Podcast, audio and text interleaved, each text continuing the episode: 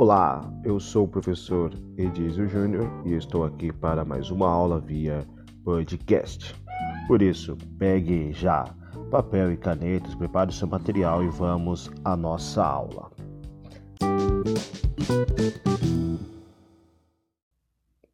O nosso tema aqui é sobre a diversidade cultural, né?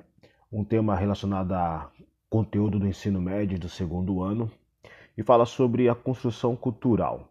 E podemos dizer o seguinte: a diversidade cultural ela representa o conjunto das distintas culturas que existem no planeta. Por quê? Porque o que é esse conjunto de culturas? São os elementos que representam o, os tipos ou determinados grupos sociais. Então, uma sociedade é construída através das suas culturas, através daquilo que compõe o, o contexto comum daquela sociedade, daquele grupo social.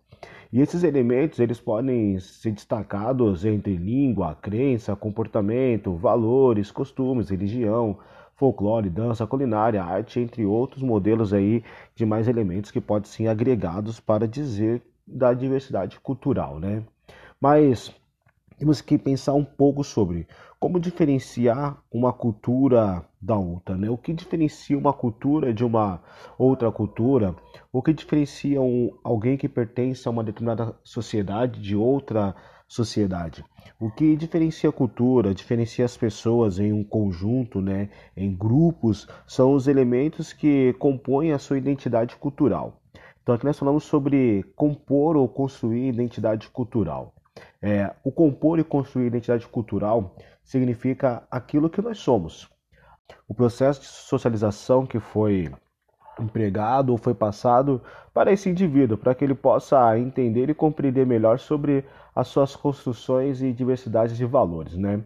Então, podemos dizer assim, o, o, isso significa que o indivíduo ele pertence a determinado grupo que se identifica com os fatores que determinam a cultura dele. Então, vamos entender da seguinte maneira: é, você gosta de rock, então você vai estar englobado com pessoas que também gostam de rock. Você gosta de funk, você vai estar englobado com pessoas que gostam de funk. Você é de uma religião, vamos dizer, protestante, né, evangélico aqui no Brasil assim dizer, e o outro é católico. Normalmente, muitos deles vão estar envolvidos com seus grupos predominantes determinados a cada um deles, até mesmo os que frequentam é, modelos de religiões espíritas, hinduístas, é, orientais, e aí cada um vai se, vai se agrupando a esses, porque eles têm cultura, eles têm tradições, eles têm um meio de mecanismo que está bem de modo comum entre eles, tá? De um modo enraizado entre eles, de uma familiaridade. Então isso faz com que eles é, se identifiquem com os fatores dos grupos que eles pertencem. É, a diversidade cultural ela engloba um conjunto de culturas que existe. Né? Então, quando a gente fala sobre diversidade cultural, quer dizer, estou falando sobre uma cultura que está englobando várias outras culturas dentro dela. Quer dizer, estou criando uma diversidade cultural, estou criando um conjunto global de culturas. É, eu tenho uma cultura de um determinado local, de uma determinada sociedade, de um país e eu começo a trazer culturas de outros países para dentro desse país e começo a ampliar né, o seu feito, o seu perfil cultural, aquilo que, ela, que a, aquela sociedade tem para se agregar, que ela tem para poder ter e crescer. Então, esses fatores é, de identidade, eles distinguem o grupo do conjunto de elementos simbólicos presentes naquelas culturas. Como assim conjuntos simbólicos né, dessa presente cultura, sobre o que, que ele representa para cada uma dessas sociedades, né? Porque porque tem coisas que vão ter um alto significado, né? Uma, um, uma representação muito forte para você que para outras pessoas não vão ter. Então, você tem ali elementos que tornam aquilo mais forte, que tornam aquilo como um símbolo né, para aquela sociedade, como um amuleto daquela sociedade. Então, é, são esses elementos que reforçam as diferenças culturais que existem entre os seres humanos. Por quê? Porque cada região do planeta, cada localidade tem as suas predominações, as suas diferenças culturais, tem essas diversidades culturais. Então, um exemplo que eu sempre gosto de usar é no Brasil, comemos um churrasco, matamos lá a vaca, né? Pegamos a carne bovina e comemos o churrasco. Se você for na Índia, há o mesmo contexto, só que é o contrário. A vaca ela é um ser sagrado que não pode ser morta, ao contrário, ela tem que ser adorada, ela tem que ser idolatrada. Quer dizer, aqui para nós tem um significado, para eles tem outro significado. Então esse é o contexto de sociedade, né? Os significados que nós encontramos, os significados que nós construímos, como as coisas elas vão acontecendo. É, isso vai acontecer muito por causa da globalização, vai aumentando, né, o número de misturas culturais, porque a globalização ela vai aumentar a mistura cultural e muitos desses, sentidos e valores vão se perdendo. Por quê? Muitas das vezes nós olhamos para a cultura do outro com base no nosso entendimento, com base no nosso, na nossa compreensão, com base no que nós entendemos como fatores de verdades absolutas, né? É aquele contexto bem claro do etnocentrismo. Eu julgar a cultura do outro, tendo a minha própria cultura como uma cultura superior, como uma cultura sendo a mais válida ou a única existente, a predominante. Então, quando a gente começa a viver no mundo globalizado, a gente começa a perceber que a cultura ela vai perdendo a força, ela vai perdendo o seu significado, né? Muitos pesquisadores afirmam que o processo de globalização ele interfere na diversidade cultural. Por quê? Porque há um intenso intercâmbio econômico e cultural entre os países.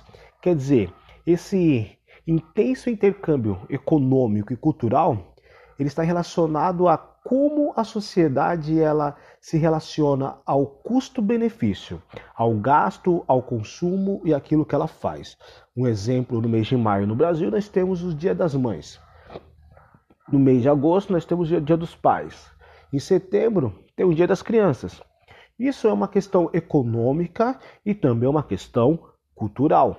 Só que nem todos os países no mundo seguem a mesma é, mesmo mecanismo, seguem o mesmo processo cultural intenso. Então, conforme você vai sendo englobado por outras culturas, você começa a agregar novas culturas ao seu cotidiano que vai sendo inseridas. Um exemplo no Brasil, quando se fala lá no final de outubro sobre o Dia das Bruxas, né? É uma cultura do Halloween, não pertence ao, ao contexto da, das, da América Latina, né?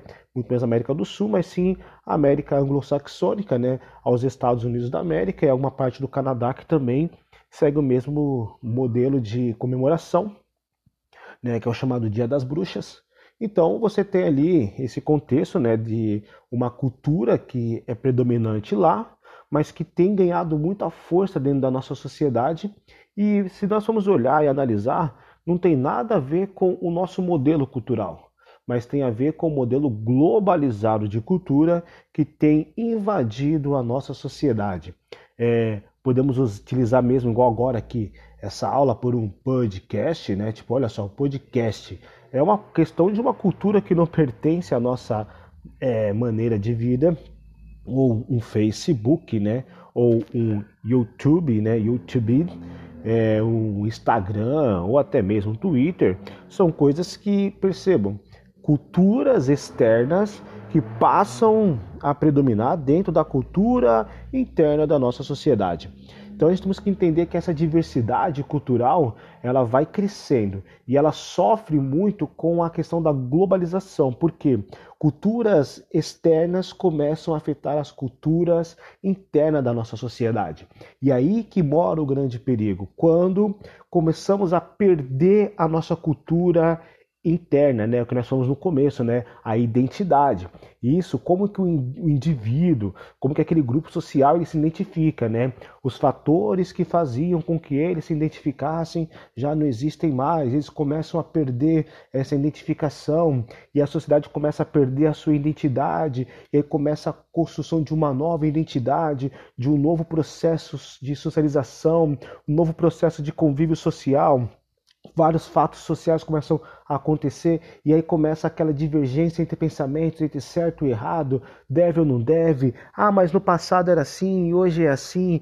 Aquele um exemplo bem claro, né? Ah, no passado não podia usar calculadora na escola, hoje já tem celular. No passado não podia usar um livro, hoje se faz consultas na internet dentro de uma sala de aula. Quer dizer, culturas divergentes começam a entrar na nossa sociedade e o o contexto da cultura, da diversidade cultural começa a ser tão fortemente invadido. E aí nós temos que parar para entender e pensar.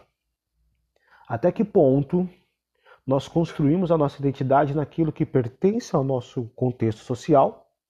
Ou estamos construindo a nossa identidade dentro de uma diversidade global? A sua identidade, ela é uma identidade dentro da cultura brasileira? Ou a sua identidade está sendo construída dentro de uma cultura global, mundial, europeia, asiática, é, norte-americana? Porque nós temos que entender a que modelo de cultura, a que modelo de sociedade, a que modelo de grupo nós estamos seguindo. Professor, mas isso é errado? Isso vai causar problema? Tudo demasiado causa um problema. Se for muito intenso, a invasão cultural de outros países vai ser um problema. Mas precisamos também de outras culturas para aprimorar, para melhorar, para ampliar o que nós temos como cultura. Por isso que a Unesco ela, né, ela criou o sistema de é, defesa à diversidade cultural, né? A Declaração Universal da Unesco sobre a Diversidade Cultural. É, ela, vai, ela vai promover, ela vai é, vamos dizer assim, defender que diversas culturas e povos criem diálogos intercultural, aonde eles possam trocar informações, mas não haver a invasão ou etnocentrismo, né? A imposição hegemônica de uma sociedade, de uma cultura sobre a outra, mas ao contrário, que possa haver uma relação de construção entre as sociedades, que cada grupo não perca a sua identidade, mas eles possam fazer com que outros grupos também ganhem, cresçam e alcancem as suas identidades. Então, é, podemos dizer que tudo isso não pode, de maneira alguma, interferir na herança da sociedade, porque a cultura é uma diversidade e ela é reconhecida como uma herança comum da humanidade. O que vai levar a nossa vida, o que vai levar o nosso momento hoje para a história de amanhã, vai ser essa herança comum da humanidade que é a cultura.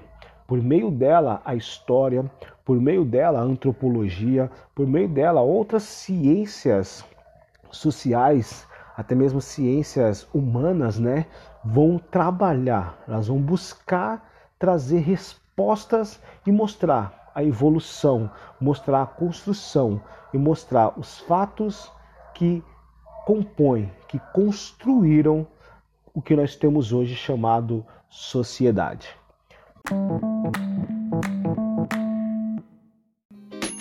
Espero que vocês tenham entendido aí nosso contexto de diversidade cultural, as problemáticas, o que acontece, como tudo acontece. E vamos continuar as nossas aulas cada vez mais pelos podcasts. Por isso, fique sempre atento e participe das nossas aulas. Tchau, tchau e até mais.